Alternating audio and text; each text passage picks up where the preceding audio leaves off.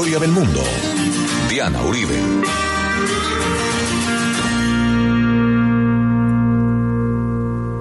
Buenas. Les invitamos a los oyentes de Caracol que quieran ponerse en contacto con los programas. Llamar al 302-9559. 302-9559 o escriban a info arroba la casa de la historia punto com, info arroba la casa de la historia punto com, o consultar nuestra página web www.lacasadelahistoria.com www.lacasadelahistoria.com Hoy vamos a ver la rebelión de la Pascua, primera parte.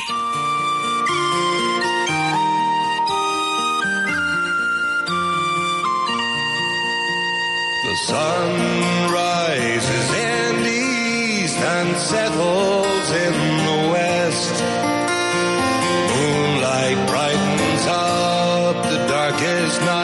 nights across our land. The souls of our patriots are restless and in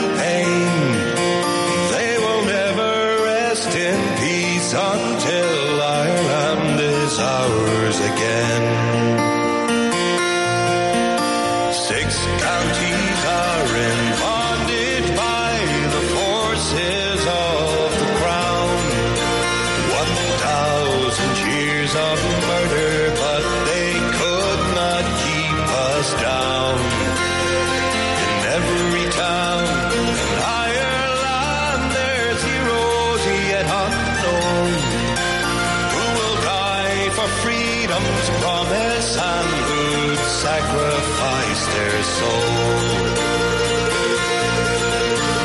And the sun rises in the east and settles in the west until Ireland is united. Irishmen will never rest. Hoy vamos a ver uno de los hechos más complejos, poéticos, trascendentales, impredecibles y extraños de la historia de Irlanda, pero este es el definitivo. O sea, de aquí en adelante esto es antes y después de este programa. La rebelión de la Pascua.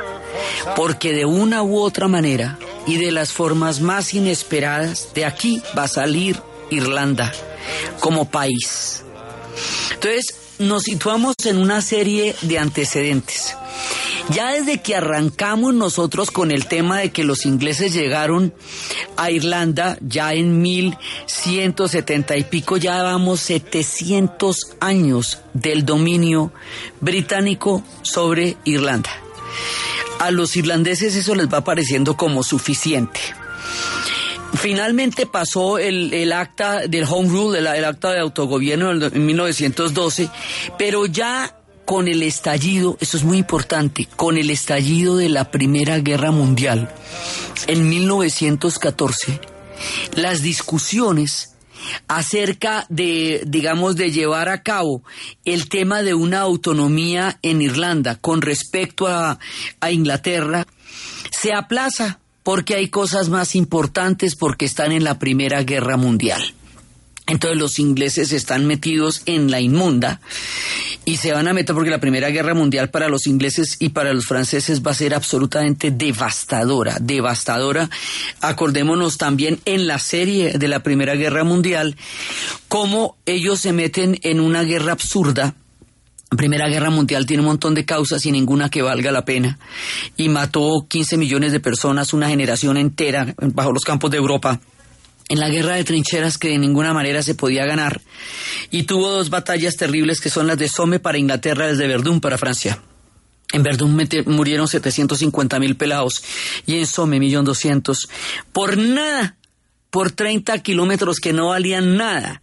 Los avances de las guerras de trincheras no sirven y también la, irresponsabilidad de los, de los oficiales que mandaron a la muerte a millones de hombres sin tener en cuenta para nada sus vidas.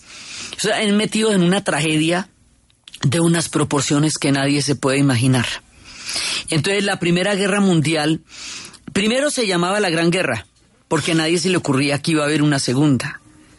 Y segundo, era, eh, acababa de empezar, era la guerra que iba a terminar todas las guerras y lo que pasó fue que terminó inaugurando la primera enorme carnicería del siglo XX. Entonces Inglaterra está ahí, metida en la Primera Guerra Mundial. Por el otro lado, hay una gran cantidad de tendencias en el mundo. Está el socialismo, está el sufragismo, están los nacionalismos, están una gran cantidad de, de ideas que están revolucionando Europa. Son los tiempos previos a la revolución bolchevique. Están eh, cantidades de cosas que están pasando en ese momento. Y todo esto, de una u otra manera, se va a encontrar en la rebelión de la Pascua. Entonces, ese es el contexto mundial. Eh, el- en el 1912 se ha- había pasado el acta, pero todavía no entraba en vigor. También se había hundido el Titanic. Después hablaremos del hundimiento del Titanic cuando veamos el museo que se hace después de la paz y le significa hoy día el, el turismo del Titanic en Belfast como una manera de resignificar algo que les pueda permitir ir a mirar a Belfast cosas diferentes. Ya hablaremos después de eso, pero en 1912 se hunde el Titanic. Entonces pasaban todas estas cosas. Entonces ahora va a haber una cosa que se llama la rebelión. Esta rebelión viene un poco, digamos, en el sentido del renacimiento gaélico. El renacimiento gaélico, del que hemos venido hablando durante los dos programas anteriores, propone que tiene que haber una nación irlandesa libre, que tiene que haber una nación independiente. Entonces, aquí hay una cantidad de posiciones encontradas, los hay que querían antes el debate por el por el autogobierno había sido muy importante, pero los que quieren la independencia no se conforman con el autogobierno y los unionistas del norte consideraban que el autogobierno era impensable para ellos. O sea, hay posiciones muy diferentes y inclusive dentro de la misma rebelión de la Pascua hay posiciones muy diferentes. Pero todo confluye al hecho de que hay que hacer una, una rebelión. Ellos han tenido rebeliones cada 50 años, o sea, ¿cuántas rebeliones hemos narrado acá? ¿Qué es lo que hace distinta a la rebelión de la Pascua? ¿Y qué fue lo que pasó como para que sea tan significativa en la historia de Irlanda? Primero, fracasó. No era popular, ni siquiera tenía el apoyo de la población, fue planeada de la manera más absurda y todo lo que salió mal, podría haber salido mal, salió mal. Pero en el imaginario y en el simbolismo de la construcción de una identidad y de una historia y de un imaginario irlandés, triunfó. Triunfó de una manera como uno no se puede imaginar, es uno de esos hechos de la historia que más que registrarse se construyen después de ocurridos. A veces pasa en la historia cosas que la gente no entiende cuando pasan, sino que después, con el paso del tiempo, van adquiriendo toda la importancia que en su momento no pareció verse con claridad porque acuérdese la historia se escribe en replay. Entonces esto va cogiendo más y más importancia después de que termine y después de que fracase. Sigamos, es el fracaso y la profunda represión lo que le va a dar a esto la fuerza y la eficacia que va a tener. Por eso es que es una historia bien paradójica que se parece más a los tiempos del romanticismo, de como esas historias de los de de Lord Byron muriendo en, las, en los pantanos de Grecia defendiendo el legado griego, o si lo queremos ver también se parece un poco a nuestro 20 de julio en el sentido en que fue después la represión lo que nos llevó a una conciencia ya mucho más grande de, de, de independencia. Pues habla por el 20 de julio y por el movimiento de juntas en América Latina, no solamente por nosotros. Pero procedemos a contar qué es lo que pasa de tan raro aquí. Se va a hacer una rebelión Hace rato que se está preparando esa rebelión y en esa rebelión están metidos los voluntarios irlandeses, el ejército de ciudadanos irlandeses, un grupo que se llama Kunagnaba. Kunagnama son las mujeres. Esto es un regimiento de mujeres que es como el ala femenina del ejército ciudadano irlandés y las mujeres van a tener un papel absolutamente preponderante y aquí va a haber mujeres eh, eh, absolutamente sorprendentes que van a tener un papel completamente prona- protagónico acá. Todos estos grupos eh, solían desfilar y solían desfilar siempre por las calles de Dublín, de manera que el día que vayan a hacer la rebelión están desfilando, como siempre, no llaman la atención. Esto va a ocurrir entre el 24 y el 29 de abril de 1916. El año pasado se estaba celebrando el centenario de la rebelión de la Pascua y toda Irlanda, toda Irlanda tenía que ver con eso. Los nombres de los protagonistas que vamos a contar ahora estaban eh, pintados en los edificios, había museos por todas partes al aire libre, la oficina de correos estaba reconstruida para eso, o sea, toda Irlanda estaba celebrando en los pueblos más pequeños, en los lugares más distantes, la rebelión de la Pascua. Entonces, cien años después es absolutamente trascendental lo que pasó. Entonces, sucede que esta rebelión, pues la están planeando desde hace rato. Las armas para la rebelión habrían de llegar de Alemania y el encargado de traerlas era Roger Casemet nuestro celta, el del sueño del celta, el de las caucherías, el de la casarana, el de el de eh, el Congo y todo lo que pasó. Roger Casemet. Roger Casemet estaba metido en la rebelión. Eh, hablamos en su momento de la carta del gobierno colombiano pidiendo piedad por este hombre, porque había sido pues, el precursor, digamos, como de los grandes precursores de los derechos humanos. Roger Casemet estaba metido en la rebelión y él llega y lo detienen y un cargamento de armas se pierde completamente. Entonces el cargamento de armas lo van a tomar los británicos, eh, a Roger Casemet lo van a detener y lo van a ejecutar y el gobierno colombiano pidió perdón por él y eso ahí mismo está la carta donde dicen que no, que lo consideran totalmente implicado en la rebelión y que por lo tanto lo van a ejecutar y lo ejecutaron. Entonces, ahí ya ahí empezamos mal. El día que se va a hacer la rebelión, ese día es un día festivo, como decir un domingo, estamos en plena Semana Santa, mejor dicho, la Pascua de un país católico. Entonces ese día es como usted tomarse la Plaza de Bolívar un domingo cuando nadie está trabajando en las oficinas y todo el mundo está más bien de paseo o está en la casa haciendo ajiaco o alguna cosa de eso. O sea, no tiene como la eficacia que podría tener en un momento dado que las cosas sucedieran en, en, en un día laboral o en un día de mercado como el 20 de julio. No, la gente estaba como en su casa, los ingleses estaban en las carreras de caballos, los que estaban ahí, y la gente pasó desfilando como cualquier otro día. Pero a diferencia de ese desfile como cualquier otro día, se tomaron la oficina de correos. Estamos hablando de una plaza donde está la oficina de correos, el parque Stephen, la fábrica de galletas, sí, es como un cuadrado. Entonces se van a tomar ese cuadrado, empezando por la oficina de correos.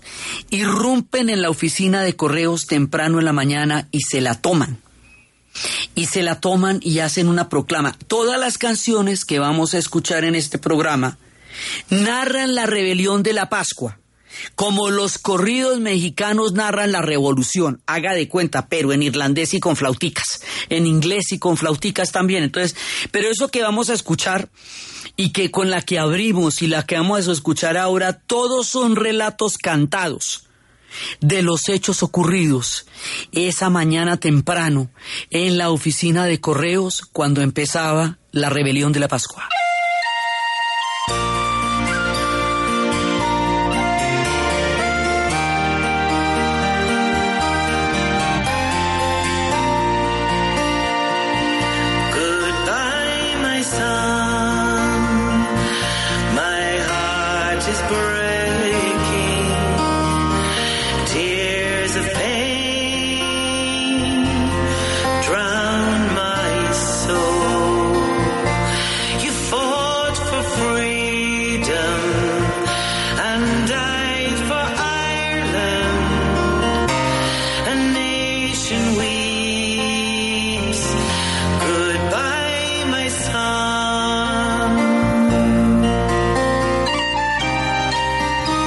Empezamos con una diciendo que hasta que Irlanda no esté unida no estaría libre, que es la historia de Irlanda que quiere ser libre. La otra nos cuenta del hijo que murió peleando por la libertad y por Irlanda y cuyas lágrimas se consideran de Irlanda. Entonces, aquí Vamos a empezar la rebelión, pero hay un hecho también importantísimo antes que es una, uno de los grandes líderes nacionalistas que estuvo detenido mucho tiempo, que murió en prisión y que pidieron que, que lo repatriaran, que se llamaba O'Donovan Rosa. En, la, en el funeral de O'Donovan Rosa hay unas palabras que van a marcar el espíritu de lo que va a ser la rebelión. Y es que ahí en el espíritu de la rebelión van a decir que, que Irlanda, mejor dicho, hasta que Irlanda no sea de ellos otra vez. O sea, que él es un patriota y que él está, él ha muerto por la, por la historia de volver a tener una Irlanda como debe ser, una Irlanda de ellos, una Irlanda que les pertenezca. Las palabras de el funeral de O'Donovan Rosa se convierten en una especie de, digamos, como de voto de voto y de juramento de lo que va a ser la rebelión de la Pascua. Y lo que les digo, Roger Casemet lo van a coger tempranito y ahí termina nuestro sueño del Celta que va a ser un hombre tan importante en nuestra historia y que, y que va a morir en, así, empezando la rebelión. Entonces, ¿qué pasa? Así por la mañanita se toma la oficina de correos. Y cuando se toma la oficina de correos, van a decir eh, unas palabras. Pierce, sí, que es una, aquí hay una gente que es sumamente importante porque son los, digamos, como los más importantes aquí en todo el relato. Patrick Pierce James Connolly, Patrick Spears es un profesor y un poeta del renacimiento gaélico. James Connolly es un socialista del sindicato. Tom Clark es el autor intelectual que estuvo preso 15 años antes de esto. Sean eh, McDormand eh, es el político del renacimiento gaélico.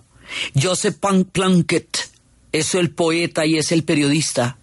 Eamon Sinant es el profesor eh, y es un nacionalista. Thomas McDonald, eh, McDonald es un político y es un escritor.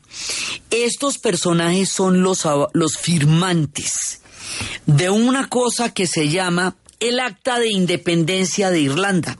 O sea, ellos hacen una proclama. Proclaman que Irlanda se volvió independiente.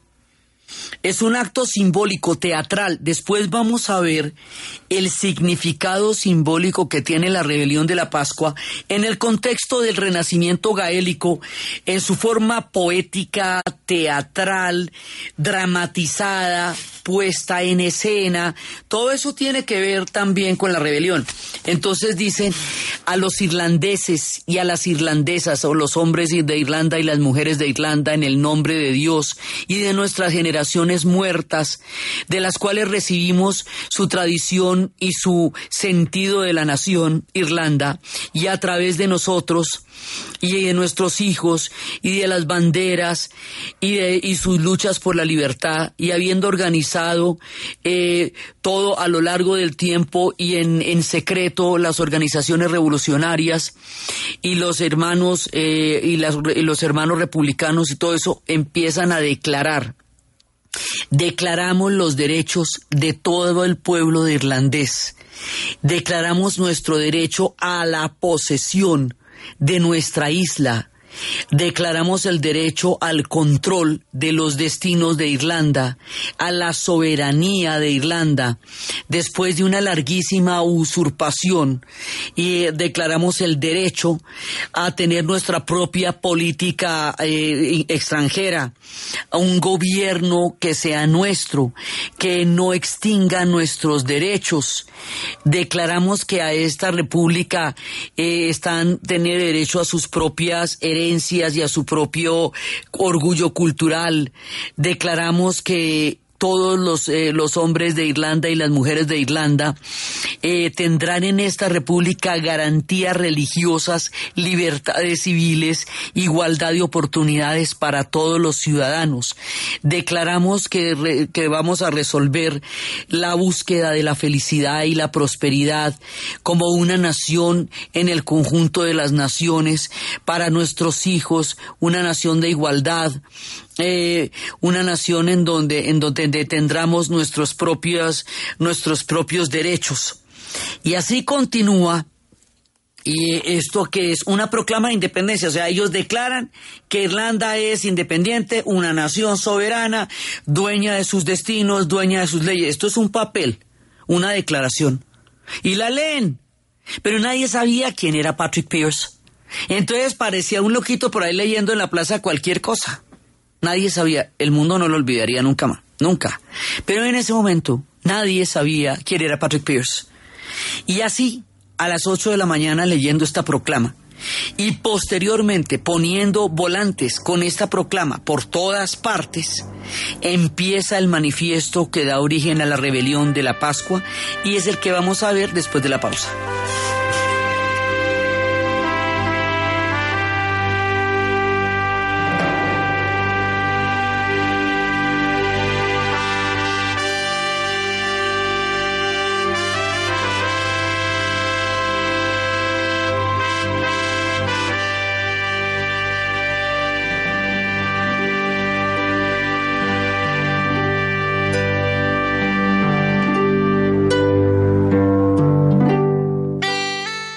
Apetifor, producto natural. Apetifor mejora tu apetito. Apetifor mejora el apetito en niños y adultos. Calidad Natural Freshly. En productos naturales la primera opción. En Caracol Radio. Son las 11 de la mañana. Y 33. Punto naturista. Gracias. Tiene Digestar Jalea con acción laxante, suave, blanda y placentera de Laboratorios Natural Freshly. Sí, señora. Tenemos la línea Natural Freshly. Digestar cápsulas forte y Digestar fibra. Para otras afecciones, Apetifor. Venas Full, Gasof y Finacid. Y Freshly Pause cápsulas y Fibofor fibra con probióticos. Naturalmente. Natural Freshly. Tratamientos científicos con productos naturales. En productos naturales, la primera opción. Con el sello del Instituto Farmacológico Botánico. ¿Y usted cómo durmió anoche? Comodísimo. Colchones comodísimos para dormir profundamente. Gira Colombia, gira su red, la red de los colombianos. Su red presenta en Caracol Radio, Boletín Deportivo. Deportes Tolima recibirá hoy después de las 5 y 15 de la tarde a Millonarios en el estadio Manuel Murillo Toro. José Eugenio Cheche Hernández anunció que tendrá dos variantes en su nómina titular y le dijo a la hinchada que por ahora no tendrá desde el vamos a Santiago Montoya y tampoco al volante Mariano Vázquez. En el momento en que yo estabilice una nómina y sobre todo pueda disponer eh, 90 minutos de Santiago, de Mariano, del mismo Kleider, que el equipo, eh, hoy lo decía y, hacía el comentario con alguien, mira, eh, vean mis equipos históricamente han jugado bien al fútbol. Tolima formaría con Joel Silva, Juan Guillermo Arboleda, Fainer Torijano, Sergio Mosquera, Danovis Vanguero y Luis Paz, Rafael Carrascal, Carlos Rentería, Marco Pérez, Omar Albornoz y en punta Ángelo Rodríguez. 140 pedalistas de 23 países corren desde hoy en la segunda edición de la Leyenda del Dorado a campo traviesa en los cerros tutelares de la capital caldense. Diego Velázquez, Alma y Nervio, este proyecto deportivo, habla sobre los ciclomontañistas que llegan procedentes de varias partes del mundo. Tenemos la participación de Christoph Sauser, que es un múltiple campeón mundial. Trae a un corredor costarricense de Specialized que se llama Paolo Montoya. Eh, tenemos el concurso de Diego Arias y Leonardo Páez, que son los dos maratonistas colombianos más representativos. Hans Becking, Yuki Ikeda, que es del equipo Topic Ergon. Él viene de Japón y viene con un corredor alemán. El equipo Baudet de Alemania, que acaban de llegar de ser cuartos en el Cape Epic, que es la carrera más importante del mundo. La competencia irá desde hoy domingo hasta el 5 de agosto y tendrá siete etapas. El dato, Felisa Lilesa es el tercer atleta etíope en ganar la media maratón de Bogotá. El triunfo de Lilesa es el primero que consigue en la carrera y el triunfo número 15 de un deportista africano en la media maratón. Con Felipe Peláez. Ir a Colombia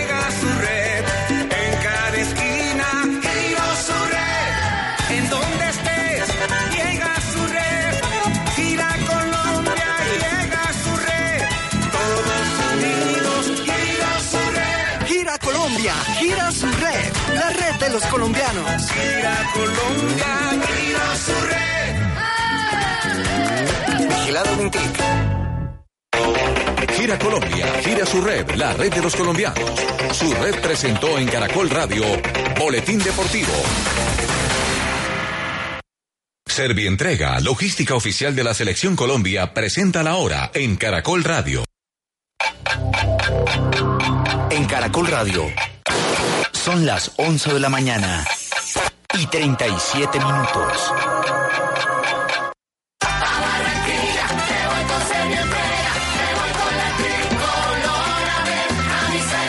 Realiza tus envíos. Ingresa a Servientrega con la selección.com. Digita el número de tu guía y responde la trivia Servientrega. Podrás ganar uno de los 10 viajes todo incluido para ver jugar a la selección Colombia con Brasil en Barranquilla.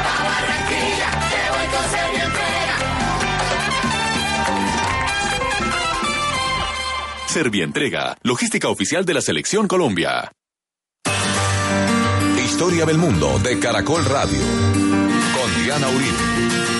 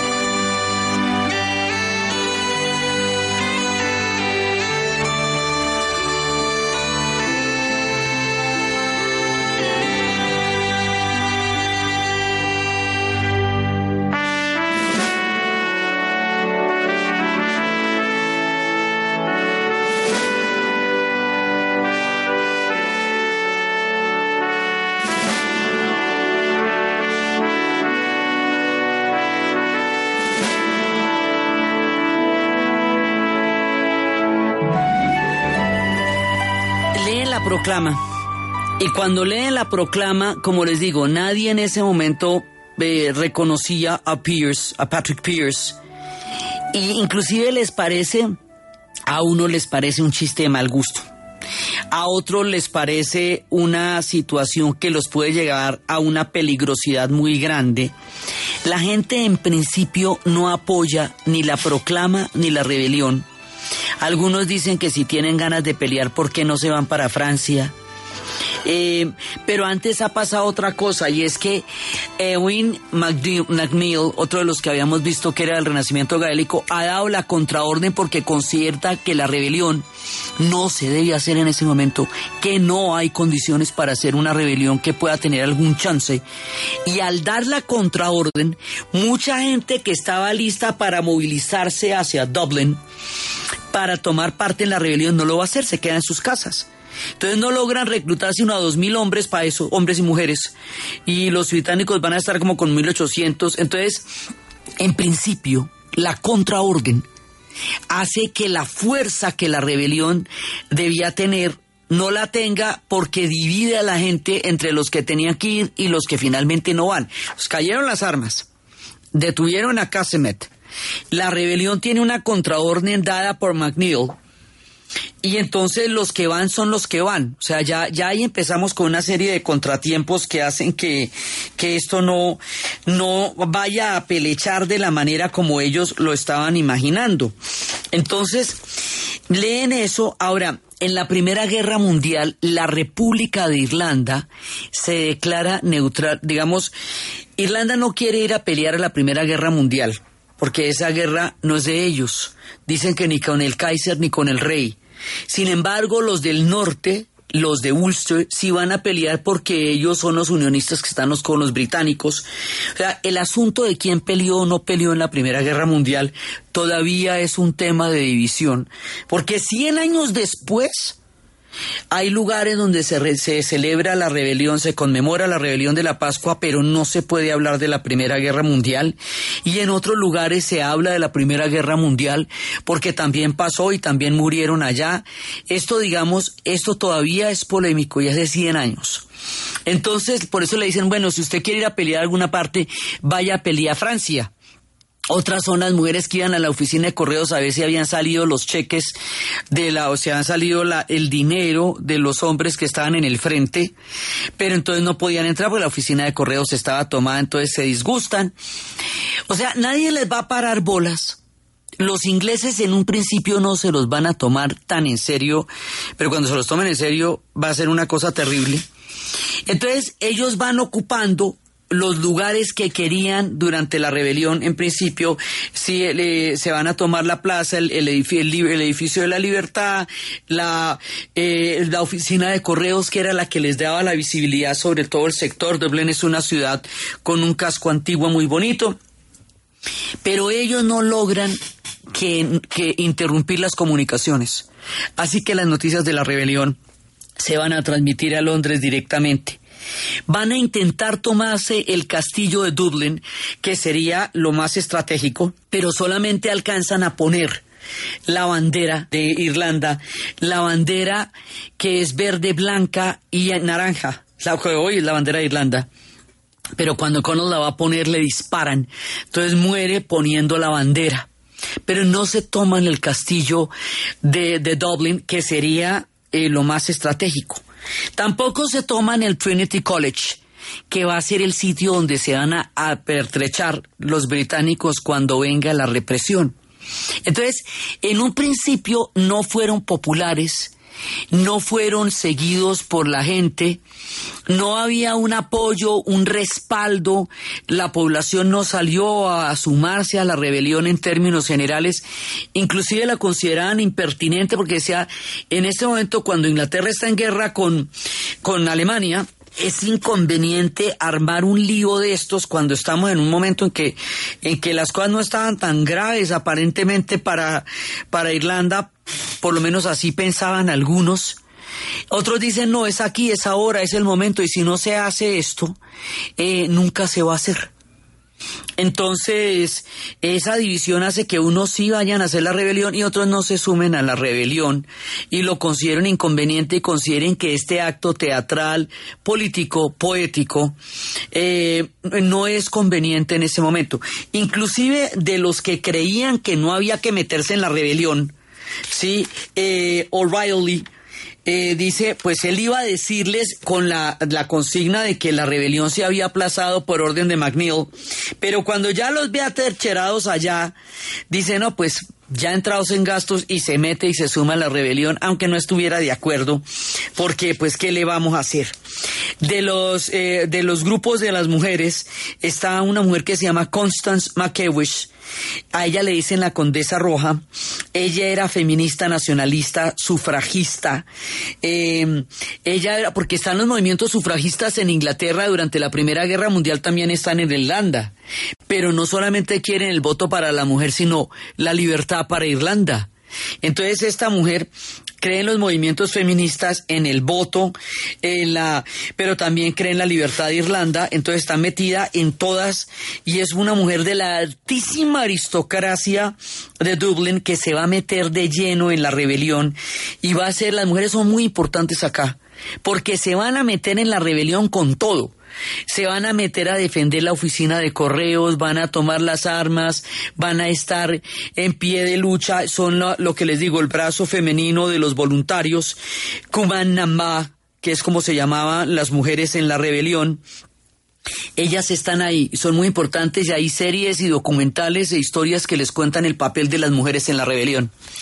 Pero entonces resulta que ellos logran hacer esto, pero no, nadie tiene idea, fuera de, Con, de O'Connell, de Connolly, que es el único que es socialista, que está con los trabajadores, ese tipo tiene una, una idea militar, pero los demás no, los demás son poetas, los demás están metidos allá.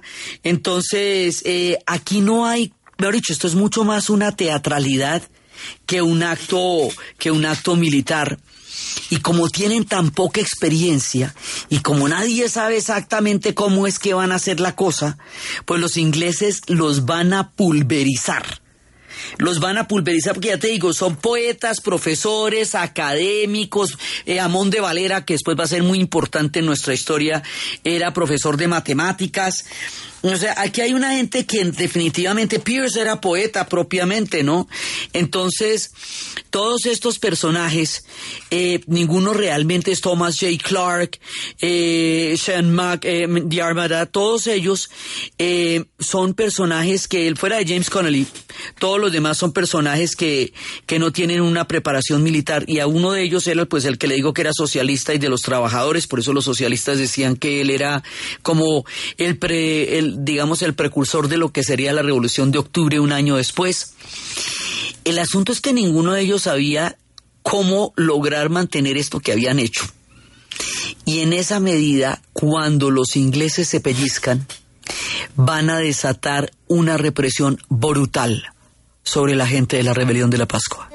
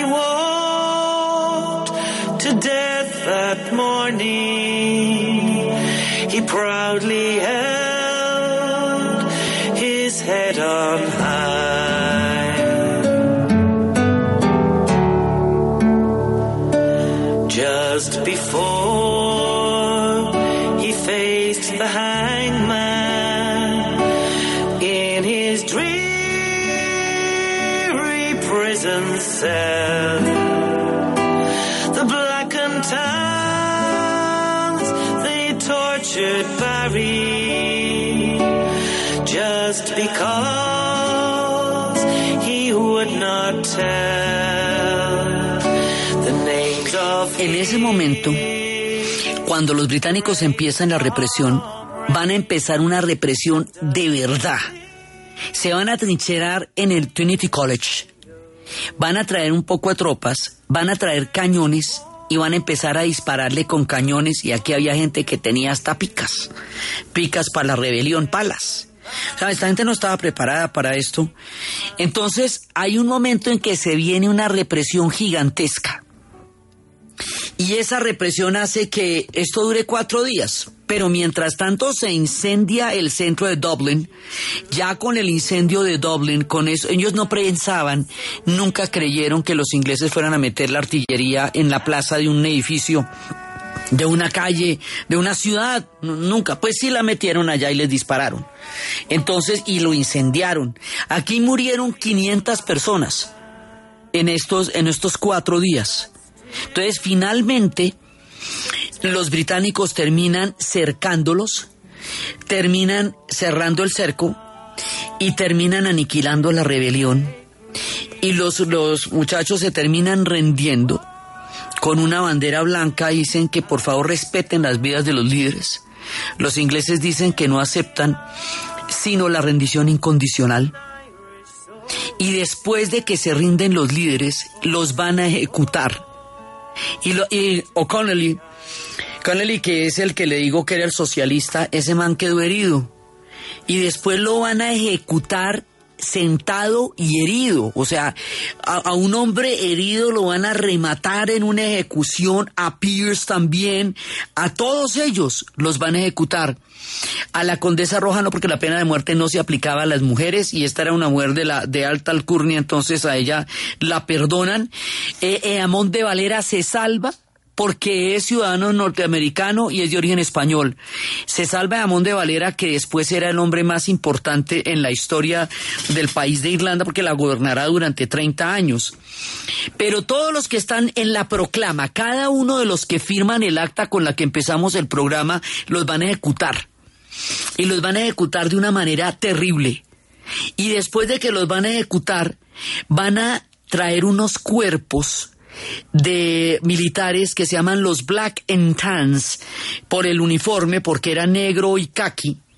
Estos tipos son unos salvajes, van a torturar, van a violar, van a matar, van a hacer saqueos, van a comportarse como una turba de maleantes con chapas y placas y van a hacer una matanza tan absolutamente terrible y van a atacar a la población de una manera eh, totalmente despiadada. El escritor Joseph Kessel, que fue uno de los testigos de los hechos de, entre el 20 y el 21, que ahorita les vamos a contar de los Black and Tans, decía que alrededor de una hora después de un incidente en la en, en Babingham había una riña entre un policía borracho y un grupo de jóvenes que vivían en un pub de aquella localidad.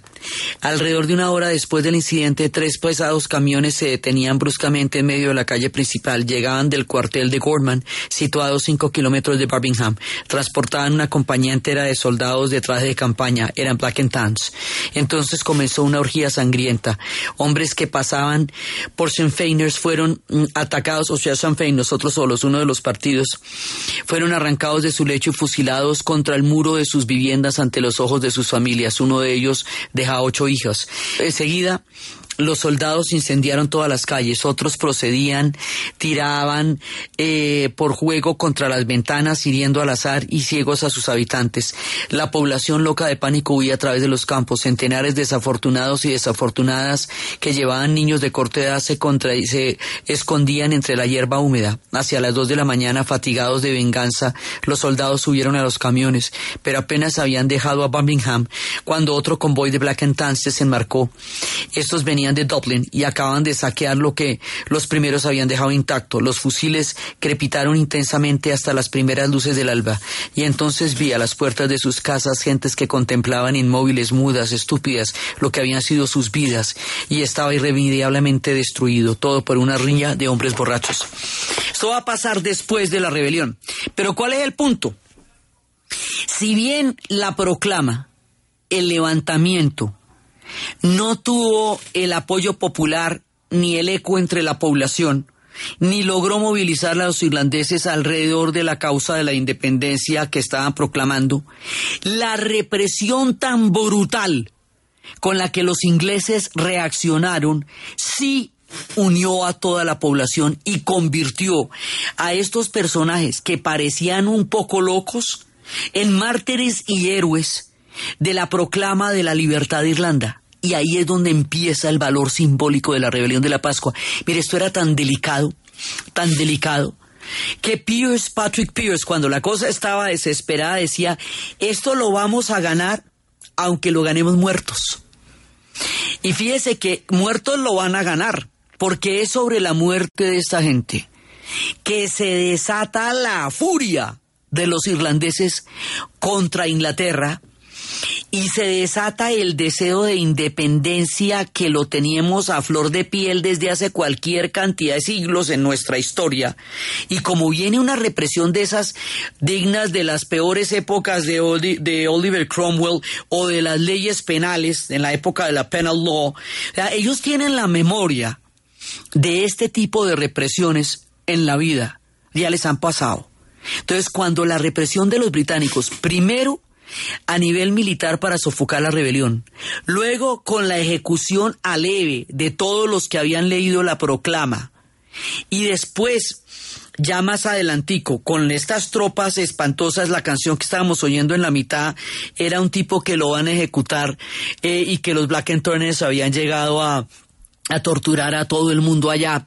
Entonces, esto, digamos, aquí se va escalando, esto se va escalando porque la represión va a desatar la verdadera rebelión, porque ahí sí los irlandeses van a salir pero completamente enfurecidos a respaldar a los jóvenes que habían leído la proclama.